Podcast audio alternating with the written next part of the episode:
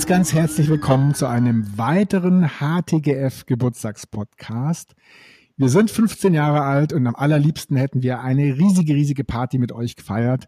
Aber in diesen wilden Corona-Zeiten haben wir gedacht, machen wir lieber ein paar coole Podcasts. Und heute haben wir den The One and Only Philipp Deprieux äh, am, am anderen Ende. Und das ist was ganz Besonderes, weil normalerweise interviewt er ja immer alle. Und heute hat er die Chance, mal selber was zu sagen. Lieber Philipp, ganz herzlich willkommen. Lieber Alex, ähm, vielen, vielen Dank für die Einladung. Ich freue mich total hier zu sein. Und natürlich Happy Birthday. Ich erspare euch allen jetzt die Singerei, aber ihr seid die, ihr seid wirklich das Backbone des Startup-Business, der Startup-Finanzierung in Deutschland. Und ich bin total happy, dass ihr da seid und ähm, mit so einer Power hier ähm, wirklich auch das Startup-Business befeuert und auch täglich äh, weiter beflügelt. Äh, großartig. Vielen, vielen Dank. Äh, vor, vor lauter Lob habe ich jetzt fast meine erste Frage vergessen. Philipp, du hast ja einen sehr guten Überblick, nicht nur äh, über die Zeit, sondern auch vor allen Dingen die Breite, weil du ja mit ganz vielen Leuten redest. Ganz ehrliche Einschätzung, die letzten 15 Jahre Startup-Ökosystem Deutschland. Was lief gut, was lief nicht gut? Ja gut, also ich glaube, dass das euer Kernthema ähm, hätte wahrscheinlich deutlich besser laufen müssen. Ne? Das ist das Thema der Finanzierung. Also um da direkt mit den großen Herausforderungen wirklich äh, anzufangen. Also wenn man wirklich schaut, wo die großen Finanzierungen herkommen, ja, dann ähm, sind das natürlich äh, die großen Player im Ausland, ja vor allem die Amerikaner, ähm, die dann in äh, großen Anschlussfinanzierungsrunden, die dann auch, sage ich mal, zweistellig und dreistellig im Millionenbereich dann auch sein können, ja, also äh, mal von Exit-Szenarien ganz zu schweigen. Ja, da sind ja auch die, äh, die, die, die Asiaten am stärksten und auch die Amerikaner am stärksten. Ja, dass da natürlich ähm, sehr, sehr wenig Finanzierungsrunden wirklich in Deutschland gemacht wurden. Ja, also das heißt, das Thema Großdenken, ich denke auf der einen Seite vielleicht auch von von, von Entrepreneur-Teams, die wirklich, ähm, also männlich-weiblich, die hier wirklich starten, aber auf der anderen Seite auch von der Finanzierungsseite. Ich glaube, das hätte deutlich besser besser laufen müssen. Ja, ähm, natürlich, wenn du jetzt auch, sage ich mal, die unterschiedlichen Business dir anschaust, also B2C, B2B, wir sind ja in beiden Bereichen auch äh, aktiv und da habe ich auch einen guten Blick drauf. Ja, dann sind natürlich, ähm, dann hätten wir natürlich da, was B2C-Geschäftsmodelle ähm, angeht, wahrscheinlich auch nochmal deutlich innovativer in Deutschland äh, sein können. Also ich glaube, dass da die ähm, Amerikaner uns äh, natürlich äh, im Fußball, um beim Fußball zu bleiben, da in der 93. Minute äh, jetzt irgendwie auch gefühlt äh, 11-1 im Fußball geschlagen haben. Ja, B2B sieht es natürlich ein bisschen anders aus. Ja, also da haben wir ja auch wirklich starke, starke Startups in den letzten, äh, in den letzten Jahren ähm, auch gesehen und die kommen ja auch mehr und mehr und vor allem die Wirtschaft transformiert da ja auch sehr, sehr stark. Ja, ähm, trotzdem müssen wir da natürlich aufpassen, äh, dass wir da nicht durch unsere sehr stark äh, technisch orientierte Denke, ja, ähm, und durch, sage ich mal, eine fehlende Geschwindigkeit und vor allen Dingen auch durch das fehlende große Big Picture Denken, was die Finanzierung angeht, dass wir da ähm, äh, nicht wieder unsere guten, guten Dinge eben nicht finanziert kriegen oder nicht gestartet kriegen. Auf der einen Seite und auf der anderen Seite, wenn sie validiert sind und wenn sie gut sind, dass sie dann auch wieder abwandern. Ne? Also ähm, genau, ich glaube, das ist mal so mein Blick drauf. Also was ich natürlich ganz positiv sehe, ist so das Thema, ne, also Startup-Verband, die ja da äh, jetzt auch ziemlich, äh, ziemlich stark gerührt haben die letzten Jahre. Ähm, jetzt auch mit Christian Miele ja jemanden da ja auch an der Spitze haben. Also auch wenn man sich das Board dort anschaut, ja, auch wirklich mit, äh, mit Menschen, die da ähm, sich auch gut in unterschiedlichen Bereichen auskennen und die auch gute Multiplikatoren sind. Ja, ich glaube, das ist, äh, das ist wahrscheinlich auch noch ähm, positiv zu erwähnen. Und ich glaube, was noch natürlich eine weitere große Herausforderung ist, ist das Thema Bildung.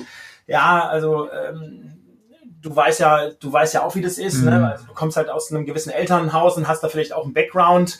Ja, und wenn du da natürlich jetzt klassisch vielleicht aus einem Beamten- äh, oder Beamtinnenhaushalt kommst, ja, und du bist halt in einem klassischen Schulsystem drin, ja, dann ähm, ist die Wahrscheinlichkeit wahrscheinlich exponentiell geringer, ja, dass du da als irgendwie äh, Entrepreneur oder Start-Upper oder wie auch immer rausgehst, ja, äh, als wenn du vielleicht aus einer Unternehmerfamilie kommst. Ne? Und ich glaube, das ist das, was wir in Deutschland auch, also eine der größten Changes, die wir, die wir auch schaffen müssen. Das ist natürlich der Change im Ausbildungssystem, also nicht nur von, nicht nur von den Dingen, die wir lehren und wie wir es äh, lehren, also Bulimie lernen, irgendwie auswendig lernen, auskotzen, vergessen, ja, sondern viel mehr, auch wie die Amis das machen, ne, Case Study basiert, viel mehr praktisch, auch, sage ich mal, viel näher an der Wirtschaft dran und natürlich äh, mhm. und natürlich auch, ähm, sage ich mal, rund um Themen wie, ich sag mal, Mut, Kreativität, aber vor allen Dingen auch irgendwie Sozialkompetenz, Kommunikation und Teaming. Das muss, glaube ich, viel stärker in die Schule, aber auch in die Ausbildung, weiterführende Ausbildung und auch natürlich in, in die Universitäten rein. Ja, und wenn wir das natürlich schaffen, ja, dann glaube ich, dann sind wir da ähm, schon mal auch deutlich besser aufgestellt. Aber das ist natürlich bei dem System, was wir haben in Deutschland, natürlich sehr herausfordernd, weil es eben sehr dezentral ist und weil doch da in der Regel doch noch ähm, ja äh, doch noch Menschen entscheiden, die äh, das eben auch noch nicht so äh, noch nicht, hier, hier noch nicht so geblickt haben. Ja. Ich habe nochmal zwei, zwei weitere Herausforderungen, äh, Issues, Challenges, die, die du nicht erwähnt hast und hätte gern deine Meinung, aber vielleicht auch gleich Lösungsvorschläge dazu. Und äh, zwei Punkte, und zwar auf der Exit-Seite. Wir hatten im letzten Jahr, 2019, noch vor der Corona-Krise, hatten wir vier Börsengänge in Deutschland, Schweden 40. Zusätzlich sehen wir super, super wenig Exits, die nach Deutschland gehen. Über 100 Millionen äh, Exits sind es vielleicht 20, vielleicht 30 in den letzten 20 Jahren. Wir beim HTGF machen dieses Jahr zwischen 15 und 20 Exits. Ein einziger geht nach Deutschland. Verschlafen wir äh, sozusagen, jetzt Startup haben wir auf, auf, aufgeholt, die Szene hat sich sehr belebt, aber verschlafen wir nicht sozusagen den Lauf über die Ziellinie, den Börsengang und, und den Exit nach Deutschland? Sind wir da, die deutsche Industrie, pennt die da? Was ist da los? Ja gut, also die Frage ist ja, ähm, also mein großes Thema ist ja äh, das Thema Saturiertheit, das kennst du ja auch von mir, ne? das sind ja auch ständig Fragen, die in Change Rider kommen und auch ziemlich viele Messages von mir, also ich glaube, wir sind da natürlich in der Industrie, wenn ich jetzt klassisch unsere deutsche Industrie anschaue, natürlich noch sehr zufrieden. Corona hat das ein bisschen geändert. Ne? Also wir sitzen da natürlich in unseren ähm, oder die CEOs, männlich, weiblich, meistens männlich, sitzen da äh, auf ihren Plüschsofas und sind da tief eingesunken und sind ja happy, weil seit 10, 15, 20 Jahren Wachstum und die Bude läuft und alle großen Krisen überstanden und irgendwie Kerngeschäft funktioniert ja irgendwie auch noch, ja.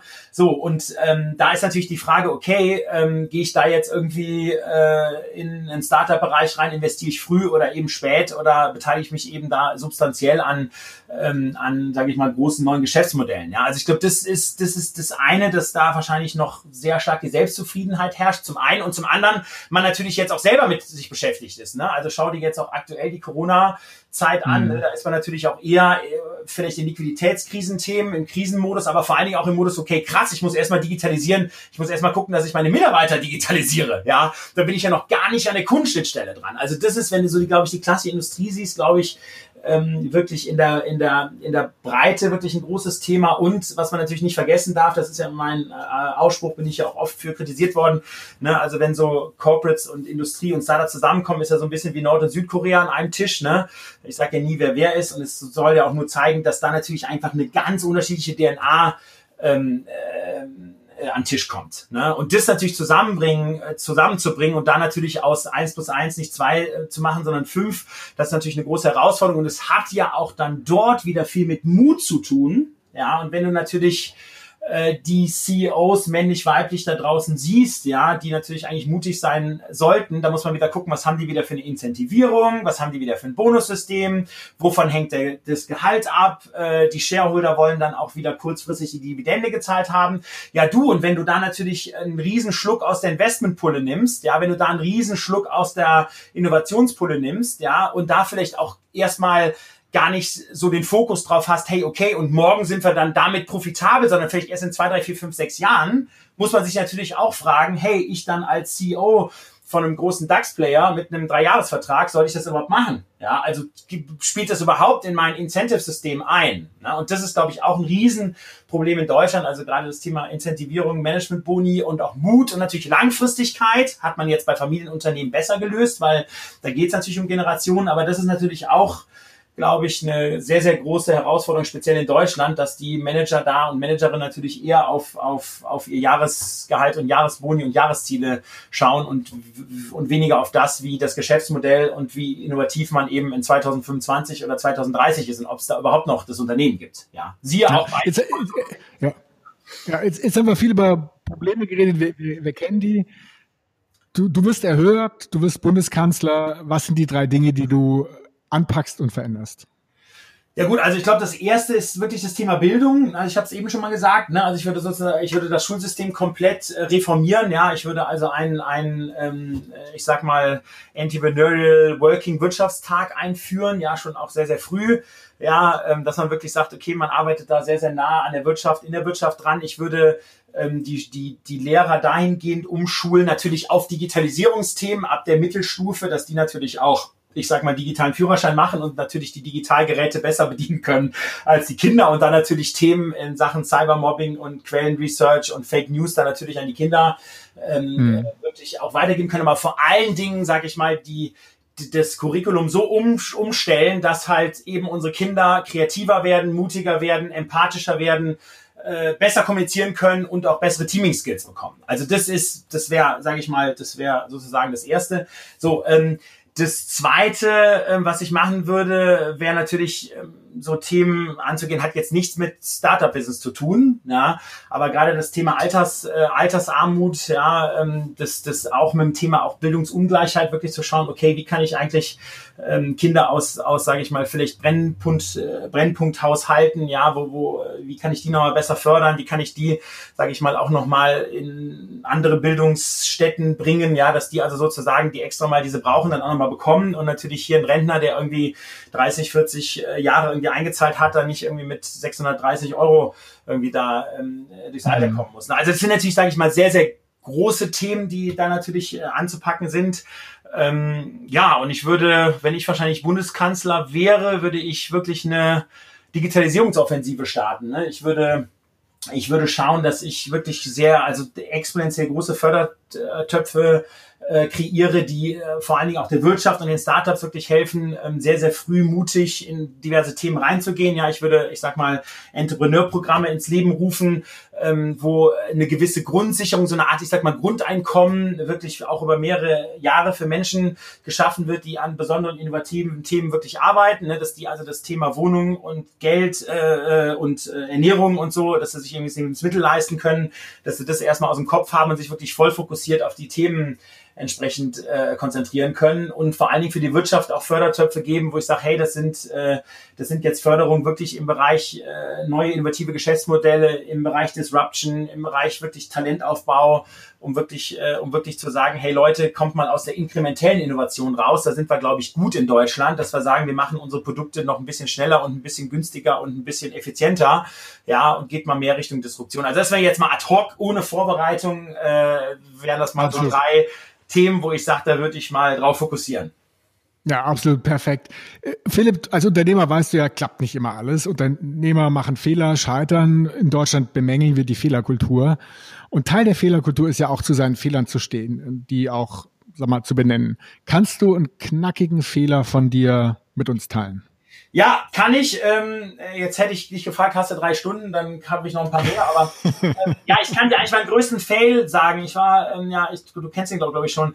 Ich war CEO von einem Kunststofffolienunternehmen, 17 Millionen Euro Umsatz, ähm, circa 300 Mitarbeiter, bin da sehr früh reingegangen. Äh, ölbasierte Folie, schlecht für die, schlecht fürs Klima und habe gesagt, hey Leute, wir brauchen irgendwie eine grüne Verpackungsfolie. Ja, die muss irgendwie besser für die Umwelt sein und ökologisch sinnvoll sein. So und habe dann eben 100.000 Euro am Tisch gelegt, habe dann drei äh, irgendwie Produktionsleiter Forschungsleiter, äh, Vertriebsleiter an den Tisch gerufen, habe gesagt, Leute, entwickelt mir mal eine Biofolie, das ist ungefähr 15 Jahre her, die Geschichte. Ja, und dann ähm, ja, ich dachte halt, in zwei, drei Monaten ist das fertig. Äh, drei Jahre später, drei Millionen Euro später war sie halt fertig. Ne? Die mhm. Weltweit erste kompostierbare Folie aus 100% nachwachsenden Rohstoffen, produziert mit Ökostrom, klimaneutral gestellt, mit Wasserfarben bedruckt, mega fancy Ding. Ja, wurde auch gefeiert, Lebensmittelzeitungen, also wirklich auch weltweit. Carrefour, Sainsbury, Walmart kam auf mich zu, sagte, Wahnsinn, was ihr da habt. So, und ich habe unterm Strich eigentlich äh, keine Folie verkauft, weil der Preis eben fünfmal so hoch war. Ja. Und, ja. was war, äh, und was war mein Fehler? Weil ich meine, der Markt ist, now, ist, ist jetzt voll geschwemmt von diesen Folienverpackungen. Aber mein Fehler war, dass ich eben äh, als perfekter, sage ich mal, ähm, äh, als perfektes Ingenieursunternehmen hier ein mega Produkt gebaut habe, ja, was aber wirklich komplett an den Bedürfnissen vom Markt äh, und auch an der Zahlungsbereitschaft äh, vorbei entwickelt wurde. Also hätte ich Nutzerzentrierung gemacht, hätte ich festgestellt, eine vollflächig bedruckte Folie, selbst wenn man es darf, wird man die nie auf den Kompost werfen, sondern eher sagt man, hey, äh, wir drucken mit Wasserfarben und die Folie besteht aus 20% nachwachsenden Rohstoffen. So, und das sind so die klassischen Themen, die ich auch übrigens bei Startups sehe und auch in der Wirtschaft ja. sehr stark sehe und wo ich stark daraus gelernt habe, was ist das Problem am Markt, was ist der Schmerzpunkt, wie kann ich den schnell, also am besten morgen oder nächste Woche lösen. Ja, und eben dieser komplexen Ingenieurs, denke ich, möchte was Perfektes machen, ich möchte was Komplexes machen, ja, da auch wirklich dann auch mal entgegenzuwirken. Das ist so meine, so meine Scheitergeschichte, ja. Absolut. Und das Thema Preispunkt, Kosten ist ein Riesenthema, sehen wir regelmäßig im Portfolio. Perfekte Lösung, der, der Markt hätte es gern, aber nicht zu dem Preis und dann Richtig. zack, sch genau. scheitert Philipp, ganz kurze Wortpaare. Du musst dich für eins entscheiden. Kannst auch was ganz anderes sagen. Berlin oder München? München! Startup oder Corporate? Startup. Gold, Bitcoin oder Amazon? Gold. Warum Gold? Ja, ich bin, äh, ich bin da auch den Teilen ganz konservativer. Also Amazon kann ich dir nur sagen, witzige Geschichte. Ich bin ja auch bei EY. Ich kann mit Amazon nichts machen, ja, und auch gar nicht investieren weil EY die prüft. Also sofort ein Independence-Thema. Deswegen schon nicht. Amazon, Bitcoin würde ich sagen, A, bin ich ein bisschen skeptischer. Und Gold ist was, sage ich mal, kannst in Händen halten, ne, wird es auch in irgendwie, ist endlich, wird es in 10, 20, 30 Jahren noch geben. Also das ist so, also ich als Crazy Guy habe da gerne auch was total konservatives, traditionelles. Ja, zur Portfolioabsicherung sicher kein Fehler. Genau, ja. gerade wenn man sonst sehr risikoreich und unternehmerisch unterwegs ist, genau. äh, sicher zu empfehlen. Letzte Frage, lieber Philipp, leider schon. Äh, du triffst auf eine Gründerin, einen Gründer, die sagen, hey Philipp, ich will gründen, aber ah, ich weiß nicht so genau und ich könnte ja auch einen sicheren Job haben, irgendwo in der Beratung oder beim Corporate. Was rätst du denen? Ja, du, ich werde erstmal viele Fragen stellen. Ne? Also ähm, ich frage ja immer so ein bisschen nach einem persönlichen Businessplan. Ne? Also sage ich mal, die nächsten zwei, drei Jahre, was, äh, wie sieht's aus? Habt ihr irgendwie Rücklagen geschaffen? Ja, ähm, guckt mir natürlich an, wo die herkommen. Sind die irgendwie auch förderfähig, vielleicht in einem Exist-Programm und so weiter und so fort.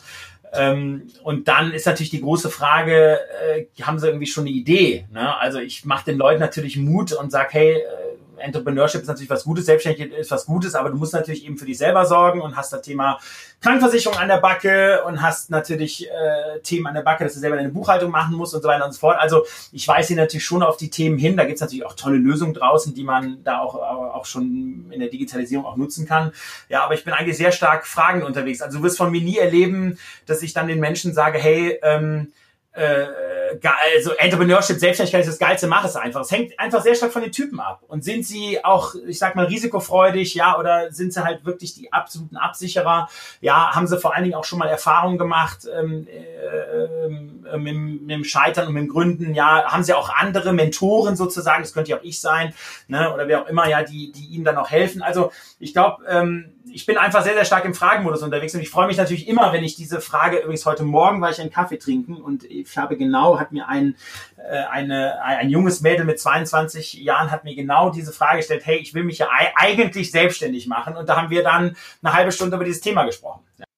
Oh, Wahnsinn. Also finde ich super, dass du da differenziert antwortest, nicht pauschal ja und auch anders sagen unsere vielleicht Elterngeneration, die dann vielleicht pauschal Nein gesagt hätten, sondern eben differenziert ist nicht für jeden was, aber natürlich eher, eher ermutigen. Philipp, vielen, vielen Dank für deine Zeit, für deinen Input, für deine super positive Energie. Es sprudelt aus dir raus und wir könnten äh, die Sache natürlich noch sehr, sehr lange verlängern. Deine Change Rider Formate sind legendär und natürlich auch viel ausführlicher. Äh, aber wir werden sicher nochmal die Gelegenheit haben. Vielen Dank, Philipp. Lieber Alex, vielen Dank auch an dich und dein Team und äh, Rock on. Alles Gute. Jo, ciao. Ciao.